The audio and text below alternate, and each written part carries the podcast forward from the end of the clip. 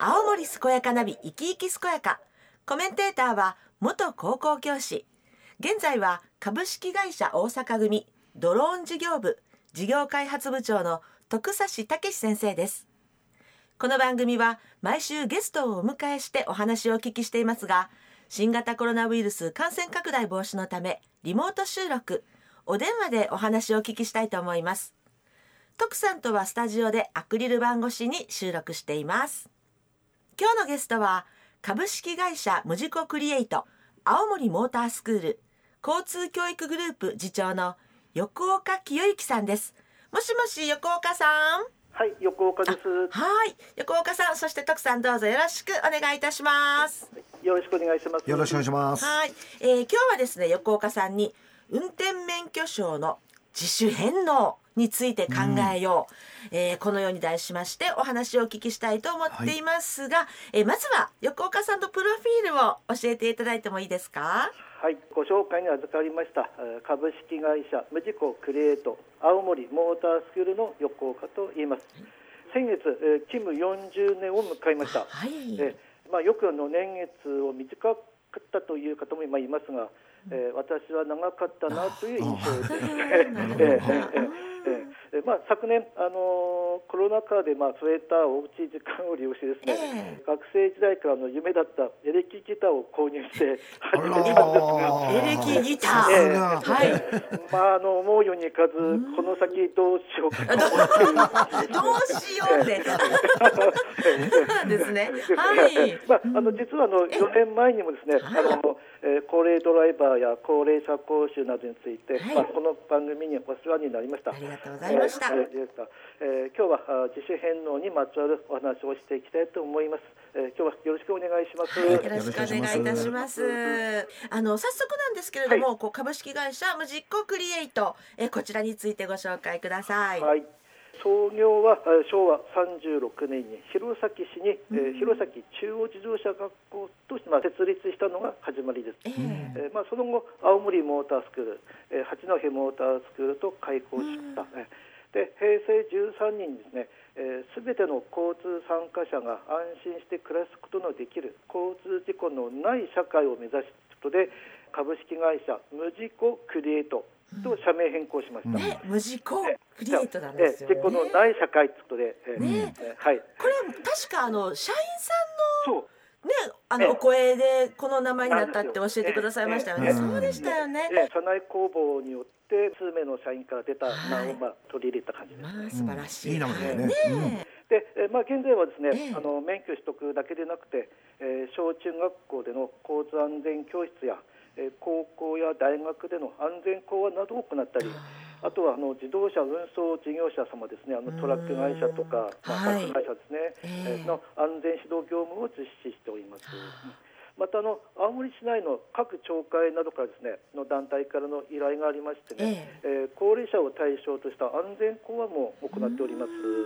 またさらにはですねあの東京営業所を拠点にですね全国の事業者様より安全講話やドライバーなど教育などの依頼にも対応しております。そうなんですね。徳さん無事故クリエイトだけになんか無事故のためにさまざまなことをね そうそうそう。やってくださってるんですね。ねうん、やっぱり今ねこの社会本当に車がないとね、まあ、変な話生きていけないというか、えー、車は生活の一部なんで、はい、とっても便利なんだけどね、えー、ちょっとこう一歩間違えると危険な乗り物ということで、え今日はねまあ、えー、その自主返納も含めてねいろんなことを教えてください。はい、よろしくお願いします。はい、はい、元気に健やかに自分の人生を楽しむそんな人を応援する青森健やかナビ生き生き健やか。今日は徳さんと一緒に株式会社ムジコクリエイト青森モータースクール交通教育グループ次長の横岡清之さんにお話を伺っています横岡さんあの運転免許証の、まあ、自主返納ですね、はい、こちらについて教えていただいてもいいですか？はい、はい。えー、まああの運転免許証の、えー、自主返納制度ですけども、うん、えー、平成10年に導入されました、はい、結構経ちますね、そうですね、はい、でまあ、この制度は、まあ、皆様のニュースとかであの見たことあると思いますけども、えまあ、高齢ドライバーによるアクセルとブレーキの踏み間違いや、うん。高速道路の逆走などで、まあ、痛ましい事故がすごい、まあ、多くありまして、えー、その度に社会問題として、まあ、ニュースとかに取り上げられました、ね、でまあ、そのそれ以来の、まあ、対策として制度が導入されたという経緯があります。でえーとまあ、あの返納方法としてはですね、はい、えー、最寄りの警察署それから並びに、えー、運転免許センターでね、えー、申請することによりできます。はい、はい。で、えー、その際ですけども、えー、申請によって、えー、運転経歴証明書の交付を受けることができます。運転経歴証明書ですね。はい。はい、まあ、見た目はあの運転免許とほぼ同じなんですよ。えー、見た目はですね。うん、ただまああの中身はまあ実際には免許証ではないので、運転はできません、ええ。ただ、まあ、あ運転免許証と同じように身分証明書として使うことができる、これは法的に認められていますね。はい、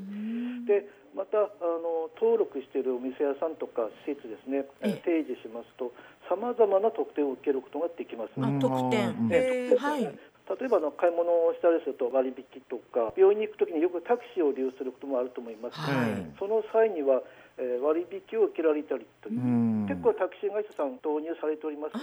で、えー、便利な機能になっております。もしあの返納の際には合わせて申請したらどうかとは思ってます。なるほど、はい、ね徳さん知らないと損って感じ？知らないと損、ね、で私もねこの運転免許自主返納者支援協賛点一覧というのがあったはいはい、そうそうそう。そうするとねバスとかタクシー医療飲食ショッピング灯油宿泊温泉とかね。あらま、えー、そうそうそう。いろいろあるんだよね、えー、まあこういうのもね少し、えー、探しながらね、ね、やればいいと思いますよ。そうですね、はい。うん。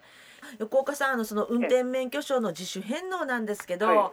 い、うんそのタイミング、えー、これどういうタイミングで行ったらいいんですかね、ちょっと教えていただいていいですか？はい、はい、えー、まああの運転に不安を覚えた時とかはもちろんですけども、まあなんと違反や交通事故をきっかけにまあ考える方もいらっしゃいます。あの70歳以上でまあ免許更新する際には自動車教習所などでえー、高齢者講習を受講しなければなりません、はい、75歳以上ではですね認知機能検査というのもあります。なるほど、ね、はい、視力力などの検査をしますが、はい、今日がいつなのか、まあ、何年何月何日なのか今日何曜日だったっけと。あるいはあの今現在が何時何分なのか時間のおおよその見当もつかない方も、まあ、受付の段階でいらっしゃいます、そうですか。怖いよね。でまあ一応その方とはまあ一応お話はするんですけども、えー、まあ話をする中でまあ家族からまあ返納を勧められているという話も聞きます。えー、検査の結果で気持ちの整理ができたっていう方も、まあ中にあの、やはり家族から言われると、ちょっと歯向かうっていうか、なるほど、なんかいや俺は俺はまだだとか、そうですね。でもやっぱりこう第三者からこう、うん、話を進めると。ああそうかというふうに、整理ができたという方もいます、ね、なるほど、まあ、そのタイミングでじゃあと感じで返す方もいます、はい、はい、またあの高齢者講習の際ですけども、はい、実際にまあ運転していただくわけですが、はい、え信号やそれから一時停止の標識を見落としたりとかからあの段差のある場所でですね、ええ、あのアクセルとブレーキの踏み替えを観察する内容もあるんですよ。はい、ええ、体の低下を感じてあやっぱり足が重いの動かないなということで。回の更新を最後にするかとかっていうふうな方もいらっしゃいますね。いずれにしても、まあ、運転に不安を感じましたら、まあ、ご家族の方とまずは相談しながら、まあ、選択肢の一つとしてまたこれも考えて得点を合わせて考えていただければどうかなと思います。そうですよね、はい、いや徳さんなかなかやっぱ踏ん切りがね、ね、つかないけどでもどこかで何かをきっかけにって感じなのかな。うん、まあ、自分が今こう64でいるものなんだけども、えー、まあ事故を起こしてないけどもやっぱり自分でも同じことはやっぱりあるんだよね、うん、あの信号手前の信号を見てるようだけども、うん、もう一個向こうの信号を見てて、ええ、で手前が赤なんだけど向こうの方向の信号を見てアクセル踏もうとして打って周り見るとあと止まってるわ、とかね、うん、で逆に今の私自分の運転の中でそういうことが自分で経験してから、一時停止もない異常なことにぴったり止まる。特に交差点の巻き込みの時には首を妙に首を振る。でね、わしの中であのその不安材料の一つに、これ私の中でね、こう巻き込みの時に左ってか右に左に首をぐっと振り振り向くことができなければ、それはもう危険だろう。そっか。うん。あの、そうそうそう。だって。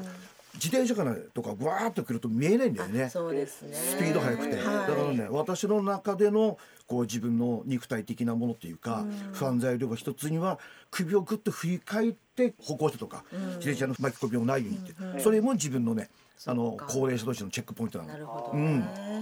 まあそういうねいろいろねこう人それぞれこうあるかもしれないですね、ここがポイント、ここがちょっと前から変わってきたなとかね、まあそういったところもね。注意した方がいいと思うね。そうですね、こういった講習とかね検査活用していけばいいですよね。はい。元気に健やかに自分の人生を楽しむそんな人を応援する青森健やかナビ生き生き健やか。今日は徳さんと一緒に株式会社無事故クリエイト青森モータースクール交通教育グループ次長の横岡清之さんにお話を伺っています。横岡さんあの青森モータースクールさんでこう行っている取り組み、はい、ぜひご紹介いただけますか？はい、はい。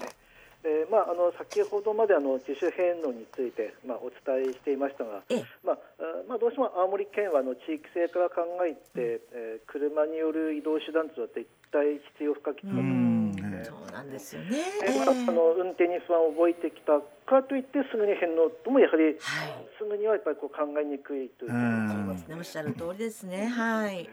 でまあその中でですねあの家族からの相談っていうのも時々あるんですよ。あなるほど。ご家族から相談ですね。なるほど。はいはい。で、まあ、例えばのと最近よく左側に傷をつけてくるんです。ドキ、はい、あれあれ、はい、えとか、えー、あとお孫さんが同乗して、うん、あの何回かアクセルとブレーキ踏み間違えてヒヤッとしたんだよとかっていうこうお話を聞いての家族からの相談ですね。えー当然その際にあの家族としては、まあ、もうすぐ返納というもう話し合いになると思います。でもまあ私たちとしては、まあ、自主返納もまあ選択肢の一つですが、ええ、その前にあの運転診断をお勧めしております。運転診断ですか？ええ、はい。はい、ええ、でなぜならですねあのまああのいろんな原因があるわけですよね、ええ、なのででもしそれが発見できて対処できればですね、はい、まあ、一日でも安全運転に努める可能性があるということになります、ね、あなるほど、えはい、実際にあった話なんですけども、ええアクセルとブレーキの踏み間違いがあったということで、まあ、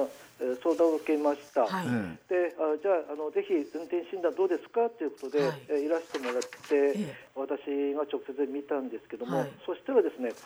えー、アクセルとブレーキを踏み踏み替えをするときですね、うん、右足のかかとを床につけたままでブレーキ移動したんですね。あなるほど。あかかとをね、はい、つけたまま。はい。そうすると当然あのブレーキペダルの方が位置的に高い位置にありますので、えー、で十分移動しきれずに。えー、アクセルにも足が半分かかった状態で積んでいるという、まあ、ひどい時はあのアクセルとブレーキの中間に足がはまってしまったなるほどなるほど、えーそれでアクセルをブーンってこうなったりとか、はいはい。ええでまあ、それを、まああの発見できたので、ええ。ー、その辺のところを、まあ、本人さんの方にお伝えして、えー、本人さんはあのいやいつから自分がこうなったのかなというのがやっぱり分からないうちになってしまったという。うん、まああのうちらのその運転手段の時ですね、はい、あの普段こう車に行く間の歩いている時も観察するんですよ。で足が上がっているかとか、足の使い方とかも一応実は見てるんですその前から。なるほど。普段ちょっとあの歩幅を少し大きく歩いてみたらどうですかとか、階段をちょっと多めに使ったらどうですかとかっていうお話をして1か月後に電話をいただいて、はい、あなんかすごく足がこうスムーズにできるようになったという言葉をいただいて、まあ、感謝の言葉をいただいたことも過去にありましたね。そうなんですね。いや徳さんプロですね。プロプロ。プロの目はすごい。そうそう。やっぱり。運動神経を取るって筋力も取っていくし、運動神経も取るとやっぱり事故が起きやすくなるから、やはりね、はい、その辺をねやっぱり的確にやっぱりやってくれるとやっぱりドライバーも楽だし、頑張ると思うし、あと横川さんあのリモート研修っていうのをちょっと見たんですけども、ドラレコ映像検診サービスとかって。そうですねはい。なんかこれはそのふ普段の運転のデータを出すとなんか分析してくれるとかそういうものなんですか？そうなんですね。いろんなトラック業者さんとか、まああの事故を複数回起こすとか、うん、あるいは、まあ、あの普段の安全運転の啓蒙活動みたいな感じで見ていただいてとかで,、でその中からあのドラリコの映像を見ながらアドバイスをするなるほど。そうだ。運転診断、はい。ね。えー、その運転者のあれもそうですけども、えー、おうちにその普段の運転の様子もチェックしてくれるっていう、えー、もういたせり尽くせり。でね本当に。あぜひ相談した方がいいですよ。そうですね、うん、やっぱ対処の方法があるんであればね、うん、ダメと決めつけてしまう前に一度診断してプロの目で見ていただけるっていうのはすごくいいですね。ねうんはい、ありがとうございます。あのもう最後になってしまったんですけれども、ぜひ横岡さんからリスナーの皆さんに一言メッセージをお願いいたします。はい雪道走行ですね、まあ、今、冬になりましたけども、スピードは控えめに、はい、十分な車間距離を取って、で余裕を持って早めの出発をお願いします。はい、私はもう今、あの20分くらい早めにお家を出てますね。あと、まあ、天候が悪い、すごくホワイトアウトとかありますけども、天候が悪い日は、まあ、予定を変更してご自宅にいるのも一つの方法、まあ、安全運転かなと思います。はいまあ、あの最後になりますが、運転のことで悩みとかいろいろ相談ありましたら、遠慮なく連絡くださればと思います。うん、はい、いや、今日はありがとうございました。ああ、いい勉強だった。ね、勉強になりました。そうそうそう。うん我々こう体調悪くなると病院に行きますよね、